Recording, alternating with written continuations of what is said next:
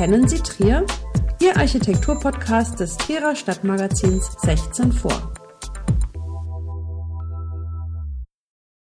Kennen Sie das Haus Britannien? Trier ist die Stadt am Fluss, die den Anschluss an selbigen verloren hat. Im Straßennamen der Kranenstraße ist das einstige Leben am Fluss jedoch lebendig geblieben. Mit dem direkt an der Mosel liegenden Kranen wurden einst Handelswaren aus Schiffen an Land gehoben. Die Straße war über Jahrhunderte eine wichtige Verkehrsachse ins Stadtzentrum. Mit dem Ausbau der großen Autostraße am östlichen Moselufer veränderte sich nicht nur die Straßenführung, auch die Optik in der Kranenstraße wurde aufgefrischt. Mit gotischen Bauten, echt aus den 70er Jahren.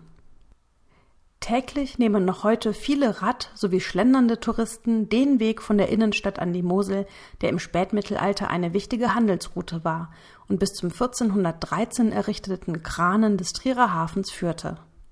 Im Kranenviertel siedelten Schiffer, Schiffsbauer und Fischer in stattlichen Bürgerhäusern in der Nachbarschaft von großen Klöstern. In seinem Buch Das Bürgerhaus in Trier und an der Mosel schreibt Klaus Freckmann als Herz des mittelalterlichen und neuzeitlichen Güterumschlages ist die Kranenstraße anzusehen, wo noch um 1850 Schiffer lebten. In typischer Bauweise standen hier diverse mehrgeschossige steinerne Giebelhäuser. Der Stadtteil wurde in dem Moment weniger attraktiv, als die Handelsschifffahrt Mitte des 19. Jahrhunderts an Bedeutung verlor und das Viertel verarmte. Hiermit einher ging der Verfall der Häuser, die auch immer wieder vom Hochwasser betroffen waren. 1930 schließlich wurde der Hochwasserschutzdamm fertiggestellt und die Straße, zumindest für Autofahrer, zur Sackgasse. Die barmherzigen Schwestern vom heiligen Karl Borromäus, die 1970 Richtfest für ihren großen Krankenhausneubau feierten, errichteten am unteren Ende der Kranenstraße ein Schwesternwohnheim. Hier wurden Anfang der 60er Jahre ebenfalls gotische Bürgerhäuser abgerissen, um Platz für die vierspurige Schnellstraße zu schaffen. Das Schicksal ereilte nicht nur Wohnhäuser, sondern auch die weiter nördlich stehende imposante Mühle des Klosters St. Martin. Genau zwischen der Kranenstraße und der Martinsmühle stand das Haus Britannien, auch ein gotisches, giebelständiges Gebäude. Wie seine Nachbarn stand es im Weg.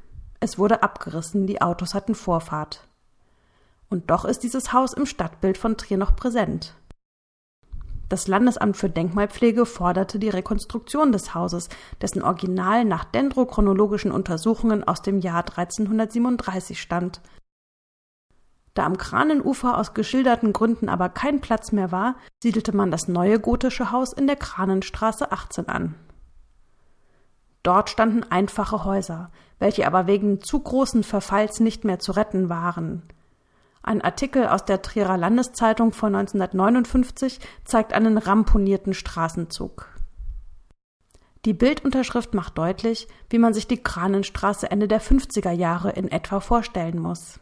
Hier steht Das Haus ist über 500 Jahre alt und baufällig. In ihm wohnen neun Familien mit zehn Kindern. Wohnen kann man nicht gut sagen, denn die Räume sind ein Notquartier. Die Stromgebühren übersteigen das Doppelte der Miete, weil die Einwohner wegen der Dunkelheit der Zimmer tagsüber Licht brennen lassen müssen. Für die Kinder sind die Wohnverhältnisse in gesundheitlicher Hinsicht alles andere als fördernd.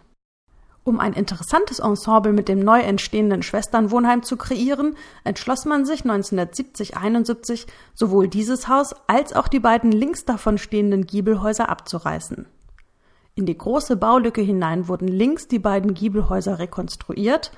Das rechte, historistisch anmutende Haus ist die Rekonstruktion des ehemals direkt am Ufer stehenden Hauses Britannien.